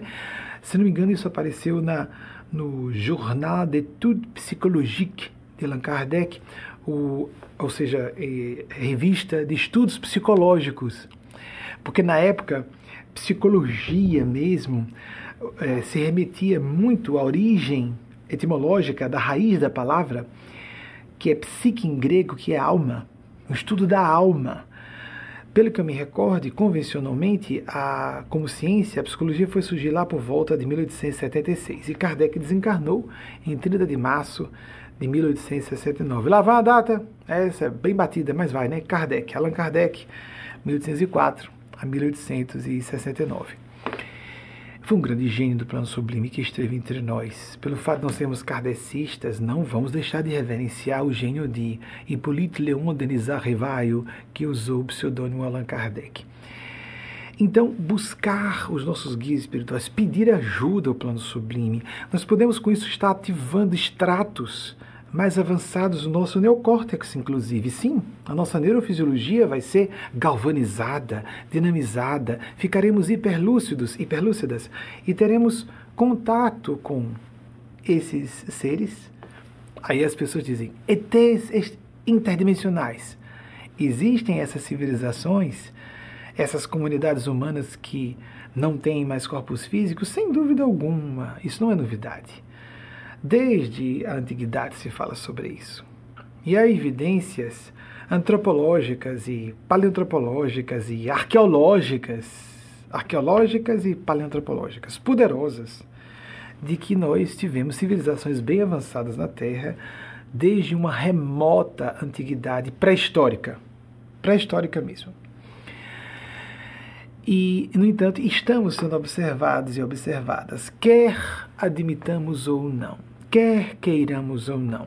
E as evidências estão tão poderosas hoje que serviços de inteligência e até o Pentágono nos Estados Unidos estão preocupados, e como disseram alguns algumas autoridades do meio militar norte-americano, se víssemos uma bandeira chinesa ou russa nessas, nessas naves fazendo manobras impossíveis para nossa engenharia aeronáutica ou aeroespacial, nós ficaríamos preocupados, preocupadas. Como não tem essa bandeira, nós achamos que estamos seguros e seguras. Porque nós temos essa ideia na Terra. Nós projetamos os seres superiores, o nosso paradigma de quem está por cima tem que oprimir e usar. Se você é mais inteligente, tem que oprimir e usar. Se você é inteligente e maduro também, não só inteligente no sentido racional, e se você está querendo ser feliz, você vai entender essa interdependência inexorável da condição humana, de sermos uma só humanidade, como citei o conceito de Marshall McLuhan, de sermos uma só humanidade, uma aldeia global, foi o conceito que ele popularizou. E, como falou no início da palestra sobre o surgimento da perigosíssima, até onde se sabe, nova variante da atual cepa do coronavírus, o SARS-CoV-2, o Omicron. Se nós não entendemos que estamos numa teia de interdependência, nós não seremos felizes. A gente só é feliz pelo coração, pelo espírito de bondade, pelo espírito de serviço ao bem comum mesmo que às vezes em alguns aspectos fira nosso perfil de personalidade. Há pessoas, por exemplo, com perfil de palco, como eu sou de uma família onde há muitos artistas, eu conheço isso e acho lindo. Eu me recordo de uma certa situação, é, nos anos, no final dos anos 1990, o programa já estava há alguns anos, e eu tenho um perfil anti-palco, apesar de trabalhar com TV. Que ironia, não é? Eu vivo recluso, vivo recluso, fujo de multidão. Fico muito feliz se aqui nos Estados Unidos eu não sou reconhecido nas ruas, mesmo. Quem tem o perfil, e muitas pessoas têm empatia comigo, a introversão, apesar de vivermos uma época de exposição excessiva, pessoas tímidas e com um perfil mais próximo do meu, eu não sou propriamente tímido. Eu não vejo problema em me expor. Mas eu não sou o perfil do perfil do palco. E há um palco digital que está é, violando o espaço de intimidade e privacidade das pessoas. Soube de uma mãe que recentemente foi postar o momento que soube da morte de um filho. Que autoviolação, que falta de espírito de respeito, uma escolha, uma má escolha. Como a pessoa escolhe se expor nesse momento? Como não fazermos um ajuste de tudo isso? Só ser feliz pelas portas do coração. A privacidade, a intimidade, a realidade interior aptidões meditativas, oracionais, reflexivas, buscarmos afetos sinceros, relacionamentos interpessoais de peso, ricos, profundos. Ficamos multiplicando números de amigos. Se nós podemos até chamar de amigos e amigas, irmãos e irmãs em ideal, porque partilham da nossa mundividência de, certos, de certas uh, diretrizes mestras, ou, diretriz, ou então matrizes conceituais muito importantes que nos é, ajudam a fazer escolhas, na, principalmente nas grandes, nos, das grandes bifurcações existenciais, mas a intimidade mesmo deve ser com poucas pessoas, ou não será intimidade verdadeira. Ficamos com aquela coisa de número de amigos nas redes sociais, digitalizando e é, é, tornando computável, quantificável o que é não pode ser quantificado. O que é necessariamente algo do campo da qualidade, não da quantidade, de buscar nossa essencialidade. E essa essencialidade tem a ver com o nosso aspecto gregário. Aristóteles falou sobre esse aspecto gregário da condição humana também. Se nós não formos o ser social que somos, pronto, para voltar ao, ao meu padrão de preferência pela reclusão ou de estar com pequenos grupos de pessoas. Era um tormento para mim antes da pandemia, essas palestras, como algumas e alguns de vocês acompanharam, algumas ainda estão no ar, sim, eu fazia com centenas de pessoas presencialmente, no final o pessoal ainda ah, fazia aplauso, eu, caramba, aí tem que fazer, né, porque as pessoas têm que saber que tem gente que está aprovando, ok. Amigos, amigas, não é que a gente não aprecia a aprovação. Todos nós, seres humanos, temos a necessidade de reconhecimento por parte daquelas pessoas que nós valorizamos. Não é que alguém queira a pedrada ou o ataque, ninguém se sente bem com isso, mas há perfis menos afeitos a isso e alguns aversos a isso. E o meu perfil é ambíguo nesse sentido. A minha preferência, eu me concentro muito melhor nos bons espíritos, com a câmera, só vejo a câmera, sei que há uma multidão do outro lado, pequena, ao vivo, porque nas redes sociais, ao vivo, geralmente são multidões pequenas, e maior no passar do tempo. Porque essas palestras, de uma forma geral, elas ficam permanentemente publicadas, só com algumas exceções em que eu converso com os mestres e mestres do plano maior, eles decidem comigo e eu tenho livre-arbítrio também para fazer essa escolha, retirar alguma dessas palestras do ar. L'entre deux mondes, entre dois mundos. Pedem para dizer expressão em francês, vai, não é? Então, estando entre dois mundos, que de fato é, e nós vivemos assim. Mesmo que você não seja hipersensível, sensitivo, sensitiva, ou médium, ou paranormal, Todos nós percebemos ondas mentais diferentes. Chegar num ambiente, aquele tipo de uh, sensibilidade embrionária que todas as pessoas, de que todas as pessoas são portadoras, de chegar num ambiente uh, bad vibes, good vibes, as vibrações no seu bolso, está ficando generalizada a expressão em inglês mesmo, né? A vibração não está boa, isso parece só um modismo, não, as pessoas captam isso mesmo. Às vezes a intuição corporal, um mal-estar, uma dor no estômago, um mau humor cai repentinamente. Às vezes tem uma razão inconsciente, uma linguagem não verbal de alguém, um ataque velado, uma expressão linguística que nos transmitiu à nossa mente inconsciente uma informação, um ataque que está dissimulado em forma de um sorriso, de um elogio. Às vezes alguém nos remete a um trauma do passado sem nos darmos conta conscientemente. Existem essas razões do mal-estar repentino também. Mas nem tudo se enquadra aí. Nós podemos olhar para uma pessoa e simplesmente dizer, simplesmente não dá, essa pessoa não entra, eu não engulo. Tem uma coisa errada. Às vezes é uma projeção de uma questão nossa. Sim, sim, sim, sim. Às vezes ela nos remete a alguém que nos desagrada. Se, por exemplo, alguém tem uma relação ruim com a figura de pai e projeta em outra pessoa uma figura de pai, ela pode começar a ter uma antipatia gratuita por aquela pessoa apenas porque está vendo como pai por exemplo. Isso é muito comum. Mas há essas leituras. Napoleão Hill, acho que eu já citei, tem algumas semanas, né? Mas vai citar de novo. Uh, 1883, 1970. Napoleão, é, tem poucas semanas, né? Mas vamos botar. Também vocês não colocaram quando citei novamente. Uh, mas não precisam colocar.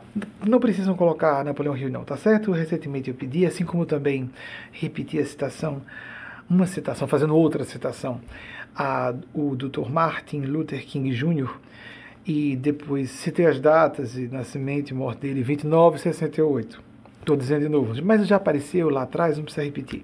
É porque foram nas últimas semanas. Então também, nem Napoleão Hill, é, nem é, doutor, o professor doutor Martin Luther King Jr. Faço questão de colocar todos os títulos. O Homem Negro, não é? para acabarmos com essa barbaria vergonhosa do racismo. Isso é incompreensível existir e da forma violenta, monstruosa que existe. Bastante a pessoa ser um pouco mestiça. É terrível. Napoleão Hill contou o caso de um senhor de grande êxito, que ele foi o pai da psicologia do êxito, que todas as vezes que ia fechar negócios, ele fazia todas as etapas, na época em que os homens viviam o universo, o universo dos negócios e as mulheres ficavam como rainhas do lar, prisioneiras do lar, vivendo em cárcere privado, muitas vezes, na linguagem jurídica brasileira. Bem, mas algumas estavam sendo respeitadas em sua dignidade feminil, como por exemplo as aptidões psicológicas, intelectuais, os atributos mais característicos da feminilidade, por isso mais presentes em mulheres, seres que estão em corpos de mulheres, ou seres femininos até, em organismos biológicos femininos, que então reforça mais ainda esses aspectos. A leitura de pessoas. Vocês mulheres são muito melhores nisso. De bater o olho e ler intenções, sentimentos. E no, embora também guardem, ocultem mais facilmente que nós homens, nós homens somos mais transparentes que vocês mulheres. Até Marilyn Monroe, de novo estando Marilyn, não botem, por favor, também slide, 1926, 1962. Ela disse, os homens são mais sinceros. Nós meninas, que em inglês girls, segundo Catherine Hepburn, são mulheres até 50 anos. Então ela não disse homens versus mulheres, disse homem versus garotas. Eu temo que nós, temo, ela dizia que temia, é uma expressão comum em inglês, né, para isso, literalmente traduzida. Isso não é correto traduzir assim com literalismo, não é uma forma muito deficiente de tradução. Eu temo que nós, garotas, escondamos mais os nossos sentimentos. Ocultam até de forma inteligente, mas muitas vezes de forma é, exagerada porque perdem a transparência, a autenticidade que existe no universo da amizade masculina. Muito bem, voltando ao caso que Napoleão Hill disse, como estudioso isso, de um sujeito que era extremamente exitoso na hora de fechar contrato de negócios importantes, milionários. Na época não se pode falar em negócios bilionários porque a inflação alterou muito. Existiam negócios bilionários raros. Então, na, na, hora de fechar contratos, ele acertava muito e ele dizia que o método era o seguinte: todas as etapas de negociação, de análise de um caso para ver uma contratação, com, de, vamos imaginar um consórcio entre duas, entre, entre duas empresas, por exemplo, no último momento, quando já estava tudo resolvido em termos de análise, ele convidava o futuro parceiro de trabalho, o futuro é, chefe ou empresário de uma certa organização, outra corporação, para um jantar com a sua esposa. Porque ela, ele reconhecia, era dotada de uma especial aptidão para ler pessoas. E esse grande milionário norte-americano que ele manteve em sigilo de, de quem se tratava, isso é muito comum. Há homens que sabem disso. Minha mulher tem intuição refinadíssima. Se ela disser que essa pessoa não presta, mesmo que ela não dê as razões, eu vou atender.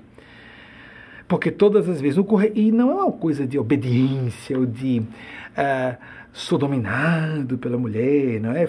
A mulher fez minha cabeça, não é? Porque o cara percebe empiricamente, ele pode não saber quais razões ou que levaram a chegar àquela conclusão. Ela pode ter dificuldade em tornar discursiva a explicação do que ela sentiu mas com o tempo de convívio, um casal pode perceber. Todas as vezes que minha esposa diz, se a pessoa é mau caráter, vai dar em porcaria, em, em português diz outra coisa, começa com M, né? Vai dar em. Né? preste atenção, essa pessoa não é de confiança e vai trair você. Não, não, que é isso, fulana? Não que é isso? É meu amigão e uh, irmãozão, amigão e, fulano é um jeito fina. Lá vem você com essa sua prevenção com os meus amigos. Não, eu não, sou pre... eu não tenho nenhuma prevenção com nem esse, nem um outro. Aquele outro, que é seu amigo também, esse é de confiança. Mas esse agora que você me apresentou, não. Então esse milionário dava muito certo os negócios que ele ia fazendo, porque se a mulher dissesse só não, é mesmo, é não, é não, vai dar em porcaria. Dava. Ele não fechava o negócio e depois descobria que havia furos graves queria ser um desastre financeiro se ele seguisse. Então, todos nós e todas nós, mas permitam dizer, eu nunca vi autores, nem americanos, nem europeus, nem brasileiros dizerem isso. Eu estou botando masculino mesmo, são homens. Até mulheres reproduzem isso, autoras. E, no entanto, nós percebemos no dia a dia. As mulheres são muito mais intuitivas, mediúnicas, místicas, espirituais do que nós homens na Terra. Isso é uma limitação da Terra, mas é um fato. Então, ouçamos as pessoas. De novo, aquela questão. Ouçamos as pessoas que nos querem agregar, é, acrescentar algo que nós não temos, que nós não conseguimos enxergar. Podemos receber uma sugestão de modo crítico? Devemos, passamos, passemos pelo filtro. Por que, que você está dizendo isso? O que, que você sentiu? E a mulher deve fazer o esforço, ou o homem intuitivo, em colocar em palavras de algum modo, ou então Lamentavelmente, eu não tenho como colocar em palavras, porque o princípio da intuição é saber sem saber como sabe. Só que pela experiência nós começamos a notar. Em inglês se chama de feeling, não é? Que a pessoa capta a tendência e acerta. Eles falam muito de instinct, seguir os seus instintos. Bem, isso é intuição corporal. É, sim, podemos ter isso, mas existe a ideia de intuition em inglês também, no campo do pensar. Existem intuições em várias camadas. Nós podemos ter ideias claras sobre alguma coisa e não temos nem como colocar em palavras, ou por seu intuição mental podemos colocar mais facilmente em palavras, mas é porque a intuição mental pode ser abstrata, eu sei. É uma ideia clara para mim. Não tenho como colocar em palavras. Nós que somos psicógrafos ou psicofônicos, eu tenho as duas funções, temos uma habilidade um pouco mais desenvolvida de colocar em palavras o que as pessoas sentem e não sabem colocar em palavras, normalmente. Normalmente, pessoas muito intuitivas têm dificuldade em colocar em palavras o que elas estão percebendo muito claramente por dentro. Então, o que, o que você pode fazer se você tem uma esposa, um esposo, um colega, um amigo de confiança, uma amiga de confiança que seja muito intuitiva e diz coisas a você que você não tem como comprovar, nem ela própria ou ele próprio. Observe quantas vezes, qual a frequência de acerto dessa pessoa. E você vai ter uma pista de se a pessoa está sendo uma fonte segura de informação por meios não analíticos. A intuição é isso, basicamente, o contrário da análise. Às vezes é um processamento de informações que ficaram no inconsciente, que a pessoa foi coletando sem notar que está coletando. De repente, pipoca, espoca com simplesmente uma ideia construída, elaborada no inconsciente. Sim, existe essa intuição dessa forma, é lógico. Mas outras tantas vezes é a leitura intuitiva, telepática, ou um aviso de um guia espiritual, ou dos tais guardião protecteur, os, os guardiães, os protetores espirituais, que sopram. Inspiração vem isso, de sopro, pneuma do grego, vento, espírito, Deus. Então vem o sopro celeste. Inspiração no sentido de orientação mesmo. Não inspiração como é muito usado em inglês para motivar. Não, não, é outra coisa. Também pode ter esse sentido em português, mas no sentido de recebermos uma orientação. Todas e todos podemos usar, mas atenção. Esse sistema deve passar pelo bom senso, pelo, pela racionalidade. A intuição não pode ser irracional ela pode não ser imediatamente comprovável por meios racionais ou verificável por meios objetivos lógicos, mas ela não pode contrariar o senso comum, como se fala em inglês, e que em português nós temos as duas palavras, consenso e bom senso. Aqui se fala muito senso comum, common sense. Mas o senso comum muitas vezes está errado. E o bom senso muitas vezes não bate, não equivale ao consenso. O senso da maioria pode ser. Ah, quem disse que a maioria está certa? Às vezes a maioria está redondamente enganada. Lembremos da Alemanha nazista de Hitler. Uma das nações mais instruídas e cultas da história da humanidade. Há 80 anos apenas estávamos no meião da Segunda Guerra Mundial. Num momento tenebroso em que Hitler estava vencendo, aterrorizando a Europa e o mundo. Mas lembremos também do, do isolacionismo que existia nos Estados Unidos na época, que felizmente foi rompido, porque se os Estados Unidos não entrassem na Segunda Guerra, dificilmente a Segunda Guerra teria sido vencida pelos aliados. Lamentavelmente. Ou felizmente. Graças a Deus entraram com o ataque de Pearl Harbor, todo mundo conhece, é dezembro de 1941, e aqueles, aquele discurso famoso da esse dia está marcado pela infâmia de Roosevelt, né? Grande homem, grande homem. E que fez, conduziu os Estados Unidos por todo o período da Grande Depressão e portas adentro da Segunda Guerra Mundial, embora tenha morrido no ano do término da Segunda Guerra sem ter visto propriamente esse término, em 1945. Então, quando é isso que nós vemos, o que se imaginava na época da Segunda Guerra, não, os aviões, a, a guerra na Europa está muito distante. Por causa da participação dos Estados Unidos na Primeira Guerra Mundial, o povo americano não queria saber de jeito nenhum de participar de um conflito que é dos europeus, das europeias, não temos nada a ver com isso. Tiveram que colocar em noticiários, em cinema, atenção, vivemos na época do avião, do telefone, teve que se falar sobre isso. Não existe uma guerra lá longe que não vai chegar aqui vai chegar aqui. Isso está acontecendo agora na pandemia. Ah, na África. Ah, mas é, o importante é que meu povo, minha nação, está todo mundo vacinado. As criancinhas pretinhas da África, que abominável, que vergonha, que horror. Morram os pobres, morram. Aí aqueles que estão sem a vacinação, próximos de quem está vacinado ou vacinada, sofrem mais facilmente dentro de seus corpos as mutações que pulam as barreiras geradas imunizantes, as barreiras de imunidade geradas pelos antígenos das vacinas. Vamos sair dessa estupidez, isso é facilmente compreensível, de que estamos distanciados. Eu me impressionei muito quando assisti no início de 2019 a um, um documentário é, de cunho testemunhal com é, veteranos da Segunda Guerra Mundial daqui dos Estados Unidos, já octogenários nos anos 2000, se não me engano foi rodado em 2007, e um deles, quando eles já estavam no final da guerra, que fizeram prisioneiros, um dos jovens com 24 anos se aproximou dele e disse, no inglês perfeito, segundo depoimentos desse senhor da região de Connecticut, oriundo aqui de Connecticut. E o jovem alemão, com o inglês que ele não percebeu o sotaque, vocês imaginem na época, sem internet, tinha o cinema falado que surgiu em 1926, com o clássico cantor de jazz, 1927. Foi ali que surgiu o cinema falado e os estúdios correram, foram às pressas uh, se equipar com aparelhagem de som, porque agora, já que lançou e deu certo, todo mundo quer que os atores e atrizes falem. E um bocado de estrelas e astros saíram da extrema popularidade para é, o ostracismo, porque as pessoas não gostaram das vozes desses atores e atrizes. Um deles foi Charlie Chaplin, nem se é, ajustou o sistema do cinema falado. Tentou e foi um desastre. Embora tenha feito um é, tenha realizado um grande trunfo em 1940 com, com O Ditador, que ninguém queria distribuir aqui nos Estados Unidos, e que Roosevelt deu um telefonema termine o filme que eu distribuo, porque ele enfrentou pessoalmente Adolf Hitler. Curiosamente, os dois nasceram no mesmo ano, 1889.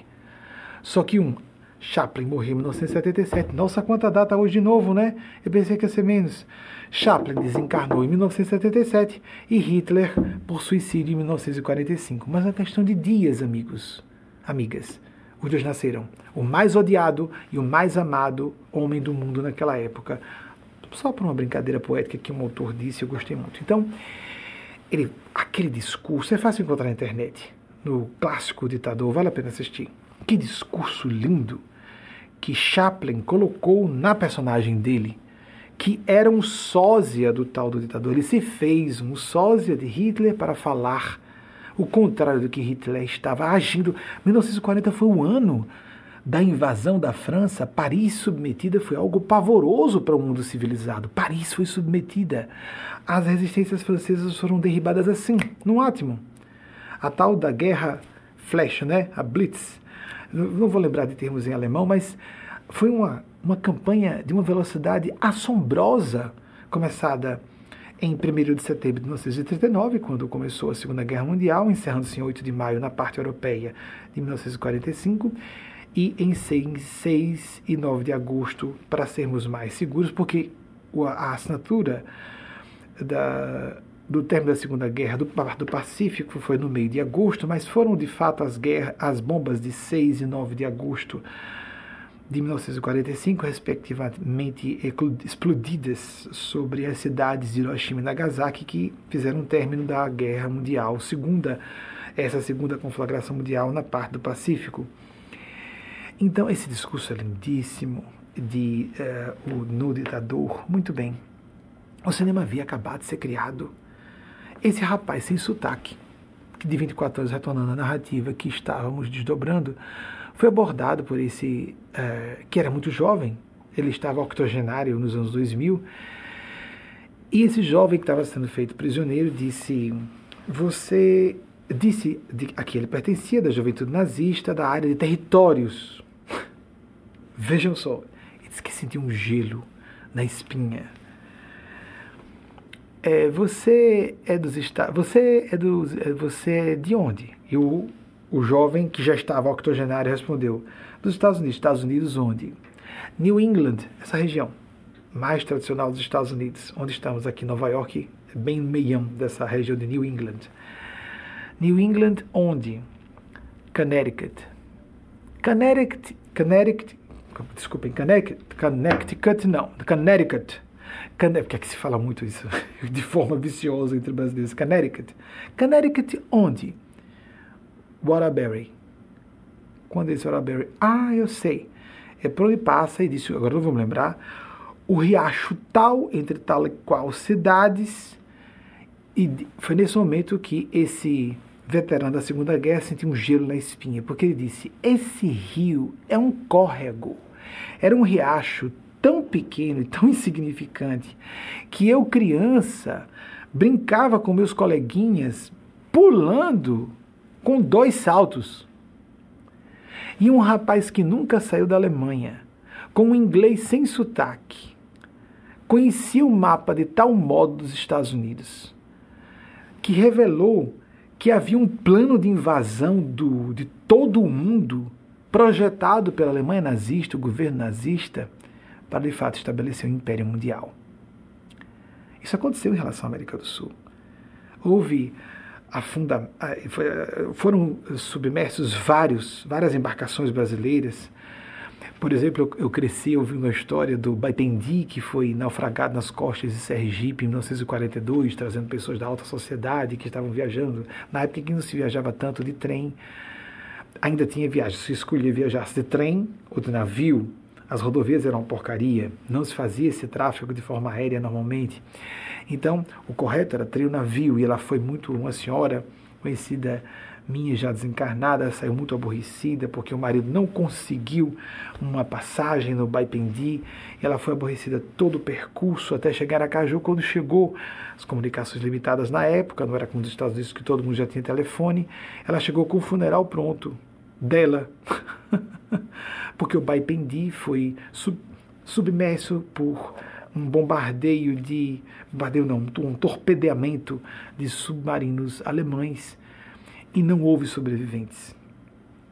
E como supunham que ela vinha pelo Baipendi, não por via férrea, terrestre, mas por via férrea, por ferrovia e não rodovia, ela chegou um pouco depois, porque perdeu a passagem, por a passagem para o esposo, ela ficou brigando, veio todo o percurso, segundo ela me falou, é, protestando com o esposo, Neide Mesquita, protestando com o esposo, ela mesma me fez essa narrativa, é, na, casa de 20, na minha casa de 20 anos, anos 90, ela já septuagenária, eu vim protestando todo o percurso, que absurdo, a gente não faz isso? Que absurdo, eu queria vir de navio, que absurdo, como é que você me põe num trem? É uma porcaria andar de trem, blá blá blá blá blá blá, e a gente costuma muito frequentemente reclamar daquilo que está nos salvando. Os presentes de Deus com frequência vêm com embalagem muito ruim. Os presentes de Deus costumam aparecer de forma imediata, desconfortável, para que depois, a médio e longo prazos, se convertam na verdadeira graça. Muito comumente, as graças de Deus vêm embrulhadas em pacotes de aparente, momentânea, superficialmente considerando desgraças. Nós já temos os uh, slides que eu pedi, porque já encerramos. Os espíritos disseram que eu encerrei. Confúcio, 1551 a 479 a.C., eu citei alguns só data de morte também vocês podem colocar. Se fizer a pesquisa, Allan Kardec, 1804, 1869. Charlie Chaplin, 1889, 1977, grande homem de bem. Tem mais? Eu citei Adolf Hitler. Vocês não pesquisaram? Pesquisem o andamento? Gente, Hitler, vocês podem ver nos seus celulares, eu não vou uh, prolongar não vamos encher linguiça, como se diz no vernáculo, pelo menos a minha geração se falava. Não vou enrolar, vamos continuar. Dê uma pesquisadinha, a gente mostra na próxima semana, 1689, 1945, pelo menos oficialmente, tem gente que tem teses conspiracionistas de que Adolf Hitler não teria morrido realmente de suicídio. Ah, Franklin Delano Roosevelt, que me desencarnou em 1945, eu não me lembrei da, do ano de nascimento dele, 1882, de Nova York, o estado onde estamos agora. 1945. Vejam só como viveu pouco tempo, estava muito enfermo, estava praticamente ou completamente, isso, as informações são um pouco difusas até onde eu alcanço, não sou um estudioso da história de Roosevelt, não me lembrei nem da data de nascimento dele, mas paraplégico, e uh, foi um homem que conduziu os Estados Unidos num dos períodos mais críticos da história desse grande país, a toda a Grande Depressão, e depois a Segunda Guerra Mundial. Mais alguém? Não. Então, amigas e amigos, façamos a nossa parte. Abramos o nosso carro que não precisa mais hora. 20 e 34, horário de Nova York, 22 e 34, horário de Brasília, 1 e 34, horário de Londres, encerrando a nossa palestra desse domingo 28 de novembro de 2021 não importa só se você gostou da nossa fala, que bom que você tenha gostado. Pareceu que eu falei alguma coisa que você por dentro já intuía, já sentia, colocou em palavras aquilo que eu tenho uma inclinação, uma tendência a supor seja melhor. Excelente. Mas o mais importante mesmo é você aplicar. E aplicar sistematicamente, ou seja, criar um planejamento que é, estabeleça uma, um ajuste entre o que você pode fazer realmente hoje e que seja sustentável.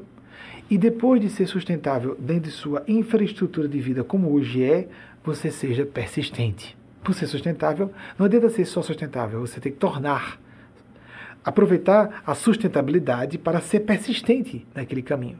Às vezes algo é sustentável, mas nós desistimos de manter aquilo em prática nas nossas vidas. Faça um esforço por tornar os, as suas intuições, os seus insights, as suas introvisões em algo mais rico, mais efetivo, mais transformador. A prática da oração, da meditação, você pode, é claro, partilhar essa nossa palestra, os seus grupos, as suas redes sociais, sem dúvida. Alguém pode entrar em sintonia conosco. Geralmente nós estamos com lamento formado, desculpe se soar pernóstico, com elite psicológica, mais do que elite só intelectual e moral. Nosso grupo é, é, pessoas manipuladoras e vampirescas em suas atitudes habituais não gostam muito do nosso discurso. Eu me sinto lisonjeado com isso. Vampiros emocionais, vampiros energéticos. Pessoas manipuladoras, sedutoras, não gostam muito da nossa fala. Eu acho isso revelador e me apraz que seja assim ou pessoas conservadoras, retrógradas, que contrariam as propostas revolucionárias de nosso Mestre Senhor Jesus e se dizem cristãs, mesmo assim não gostam do nosso discurso. Eu me sinto lisonjeado também. Mas há um grupo de pessoas, e tenho ouvido no correr dos anos, só acredito em Deus porque comecei a ouvir. A fala que você canaliza não é mérito meu, de todo o coração, não é mérito meu eu tenho, eu tenho que dizer que tem uma parte de mérito meu, não posso dizer que absolutamente não há mérito meu, porque é emocionalmente o que eu sinto. Mas o correto, técnica, intelectual, racional, objetivamente falando, é que o percentual menor de mérito é meu, o maior percentual de mérito é deles e delas. Eu só acredito em Deus porque você começou a falar sobre isso. Eu só comecei a acreditar na espiritualidade porque você me provocou as pesquisas. Voltei a falar com Deus ouvindo você. Isso no correr dos anos, porque a nossa escola de pensamento espiritual cristã está de tal modo apresentando-se como vanguarda. Desculpem se sou arrogante, mas é um fato. Tanto é que é controvérsia, defendemos todas as minorias ao mesmo tempo. Ajustamos-nos a todos os conceitos de ciência simultaneamente, por isso não podemos estar ligados a nenhuma doutrina religiosa. Doutrinas católicas, doutrina, porque tem mais de uma doutrina na Igreja Católica, doutrinas evangélicas, doutrina espírita ou doutrinas espíritas, porque existem várias, vários segmentos, embora haja pessoas decentes em todos esses segmentos. Mas se você se afinou conosco, nós seremos sempre a minoria. É o nosso perfil.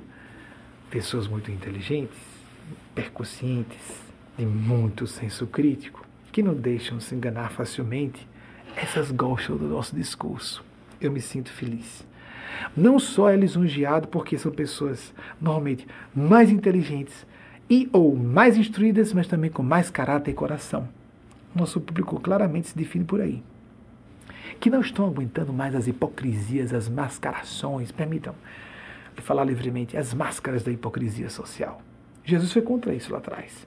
Estamos tentando traduzir para os parâmetros do pensar, do agir, do sentir da atualidade. O pensamento do nosso Mestre Senhor Jesus, porque consideramos isso é a opinião nossa enfaticamente apresentada, que veementemente reverberamos aqui, é a voz da verdade para a Terra, o que nós podemos compreender por todos os séculos do passado e vindouros. Mas precisamos de ajustes, porque Jesus estava no nível em que cada época precisa de que alguém traga mais uma camada do que ele quis dizer.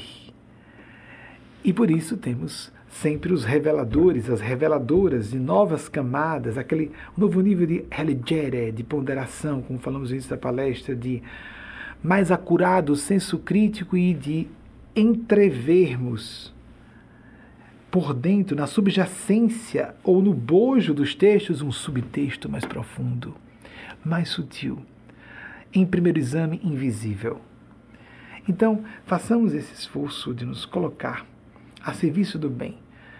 E sim, você pode divulgar adiante, mas faça esforço de assistir a essa palestra. Ao vivo melhor, porque fazemos parte do corpo místico que é criado, uma mente coletiva, e os próprios mestres ou mestres espirituais, guias espirituais, anjos de guarda, espíritos santos de Deus, ou o próprio Espírito Santo de Deus, como você quer denominar.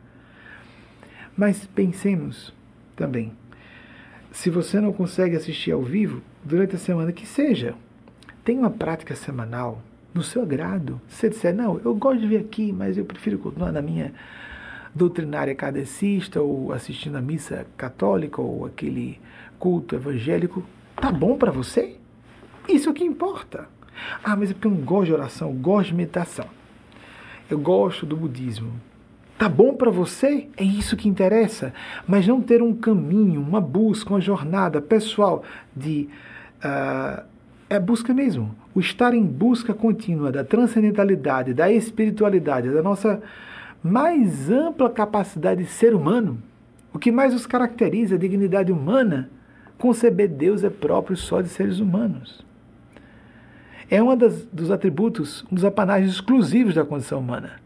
A concepção de um Criador, Criadora não para tapar buraco da falta de conhecimento, mas porque quanto mais a gente avança em conhecimento, mais descobre, se depara com o mistério, com a origem. O alfa e o ômega, a origem e fim de tudo. E além do apocalipse, amigas e amigos, existe a apocatástase, a reparação e o salvamento de todas as criaturas. Não nos assustemos nessa época apocalíptica, em várias formas de entendimento, quaisquer que sejam as interpretações. Não é o fim do mundo, literalmente, mas muito, embora alguns proponham que seja, nós teremos momentos difíceis, mas nós vamos sobreviver.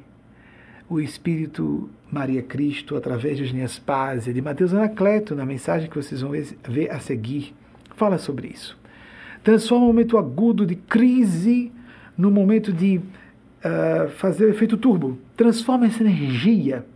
Eugênia Spaz uma vez disse, logo que lançamos o programa 94, transforme o conflito, que é uma combustão, em uma propulsão para o foguete de sua existência, para que você não ateie fogo em sua casa mental. Nós podemos transformar um ponto crítico num, num ponto de inflexão. Faça isso. É uma escolha. Ou nós escolhemos o bem ou vamos escolher a desesperação. Isso é prático, isso é inteligente, isso é construtivo de que modo? Sermos só essa mania, isso é um vício nacional na cultura brasileira. Pessimismo, isso tem um pouco da lusofonia também, não só de brasileiros não, português também tem esse traço. Mas o Brasil tem muito isso, falar como brasileiro. É tudo ruim. Ah, não. Pessoa inteligente é aquela que sabe que está tudo errado, que está todo mundo mentindo, está todo mundo enganando o tempo todo, que muita gente está mentindo deslavadamente manipulando de forma inconsciente, bem psicopaticamente, vamos colocar, de forma com propósitos sociopáticos. Isso é óbvio. Mas quer pessoas inteligentes do bem, por favor, é só a gente ter olhos de ver e ouvidos de ouvir, como diz nosso Senhor Jesus. É sermos decentes. Quem acha que todo mundo é mau caráter está falando de si. Porque há pessoas, eu as conheço em grande cópia, em grande quantidade, pessoas de bem, inteligentes, instruídas e bem intencionadas. Porque fazer o bem não é algo que revele santidade, iluminação, pessoa especial demais. Isso é saúde mental. Indica sanidade, maturidade, adultidade. A pessoa quer prestar um bem comum. Quer deixar um legado, tornar as pessoas mais felizes, servir as pessoas. Não por acaso, a, a terapia laboral, até entre criminosos e criminosas, em regime prisional tem efeito, porque a pessoa se sente útil. É uma necessidade humana, inerente à nossa condição humana. É inata. Nós precisamos nos abrir a essa busca da transcendentalidade. Deus a faça muito feliz, o faça muito feliz a seus entes queridos e projetos pessoais. Invoco a bênção dos Cristos de Deus, de Nossa Senhora, Nosso Jesus, do grande anjo Gabriel. Assim seja. E peço que você assista ao vídeo que segue, leia o texto do que está que a Epístola Mariana, que é o núcleo da mensagem, a videomensagem apenas envelopa audiovisualmente o conteúdo que vem do plano sublime, não importando se você pessoalmente acredita que seja a pessoa de Maria Nazaré ou não. Interessa saber, e eu tenho que afirmar publicamente, que uma mãe, uma mulher, pode ser crística, sim. Senão, estamos sendo blasfemos também dizendo que Deus não pode ser maternal, feminino, ou a feminilidade não compõe a divindade. Simples assim. É dever meu trazer isso a público. É uma função minha. Você não precisa crer que seja. Isso é campo do, da crença mesmo, do, da opinião pessoal. Eu creio que seja Maria de Nazaré o vulto histórico. Pode não ser. Sim, absoluta certeza. Certeza histórica nós não podemos ter. Quando chegarmos lá, podemos ter maravilhosas surpresas. Mas creio que, como Lúcia dos Santos, em Portugal, 1917, captou, Jesus deseja que seja. Uh, porque eu me lembro do clássico em, em, em inglês, 1952. Jesus wishes to establish through all the world devotion to me. Desculpem a pronúncia. Jesus deseja estabelecer, através do mundo inteiro, devoção a mim. Porque nós precisamos de ver a feminilidade, a maternidade em Deus. Na Igreja Católica, por exemplo, legiões de muitas centenas de milhões de pessoas tratam Maria Cristo há muito tempo como uma deidade. Qual a diferença emocionalmente de tratar Jesus como um ser crístico ou a visão antropomórfica paterna de Deus? Da mesma forma, quando as pessoas reverenciam Maria, qual emocionalmente? Sabemos que conceitualmente é outra coisa, mas para os nossos cérebros primitivos, qual a diferença entre reverenciar uma figura antropomórfica de Deus e a própria divindade representada numa figura de forma humana? Mas é emocionalmente importante para nós confiar. É mais fácil ver numa figura feminina acolhimento, infinita bondade, misericórdia interminável. Se você concorda conosco, seja bem-vindo, seja bem-vinda a essa escola de pensamento espiritual cristã. Se não, fique bem onde você estiver. E essa mensagem, desculpem, o, os lábios secos é acostumado àquela umidade enorme do litoral do Nordeste e aqui é o contrário. Quando fica frio, a gente liga a calefação, fica tudo seco e arrebenta com a pele que não está acostumada. Ainda não me acostumei a usar protetor labial, uso e é uma porcaria isso aí. Vicissitudes da condição humana só para levarmos ao esportivo e explicar porque estou limpando os lábios, não é? E eu acho um pouco grosseiro. Então, prestem atenção na mensagem que se segue a divina providência fala por nós, através de nós, por outras pessoas, pessoas que parecem que não são capacitadas, que não são habilitadas a nos trazer um informe mundo, do mundo espiritual e o nosso coração reverbera. Estivermos abertos e abertas, uma pessoa de instrução muito abaixo da nossa pode ser canal de uma mensagem para nós. Outra pessoa que pareça até mal intencionada e pode estar mal intencionada, mas foi o único instrumento que a Divina Providência encontrou para nos trazer um alerta importante. Abramos-nos, abramos-nos. Abramos-nos e aprendamos a aplicar o que recebemos e a sermos persistentes. Reclamarmos menos e fazermos mais, como citei no início dessa palestra o escritor norte-americano Ezra Pound. Não sejamos escravos, escravas, porque estejamos a esperar que alguém venha nos libertar. Libertemo-nos. Como disse nosso Senhor Jesus, conhecereis a verdade, e a verdade vos fará livres. Nós seremos livres se escolhermos, ainda que paulatinamente, graus progressivos de verdade relativa ou verdades relativas, mas sempre acentuando o nosso grau de lucidez, de sentimentos, de intuições e de ações no bem que necessariamente tem que ser o bem comum. Não existe bem egoísta. Bem comum no sentido de médio e longo prazos, principalmente, porque muitas vezes o bem comum e o nosso próprio bem, quando é para ser profundo, duradouro e por isso verdadeiro, começa mal ou parece-nos desagradável, desconfortável, como estudar e trabalhar no que nós não queremos ou não gostamos para atingir um objetivo melhor a médio e longo prazos, princípio que o psicólogo norte-americano Daniel Goleman trouxe de inteligência emocional, se não me engano, no seu alfarrábio, é um calhamaço de, pelo menos eu achei na época de 96, se não me engano, inteligência emocional, a capacidade de adiar gratificações de pessoas maduras o bem que tem que ser comum e que não necessariamente se manifesta como algo prazeroso no momento. Ser feliz não é viver alegre o tempo inteiro, confortável o tempo inteiro, sentir delícias o tempo inteiro. Isso é um traço infantil das personalidades humanas, que se deixam, se rendem, se deixam derrotar por essas seduções do mal. E uma sedução do mal bem primária, só ficar fazendo o que quer, o que gosta o tempo inteiro e não buscar o que quer o que o de que precisa em profundidade e por isso numa realidade, um piso de realidade mais primário, no sentido mais profundo, para alcançarmos as metas mais grandiosas. Para nosso, grandioso no sentido de tamanho, mas de realização plena. Ainda que, como disse, gradativamente, gradativa, mas progressivamente, na direção da completa conclusão, desculpem ficar assim parecendo redundante, das tarefas que nos trouxeram a presente existência física, para nós que estamos encarnados e encarnadas. Até o próximo domingo, se a Divina Providência assim nos autorizar. Assim seja. Com vocês a mensagem de Maria Cristo.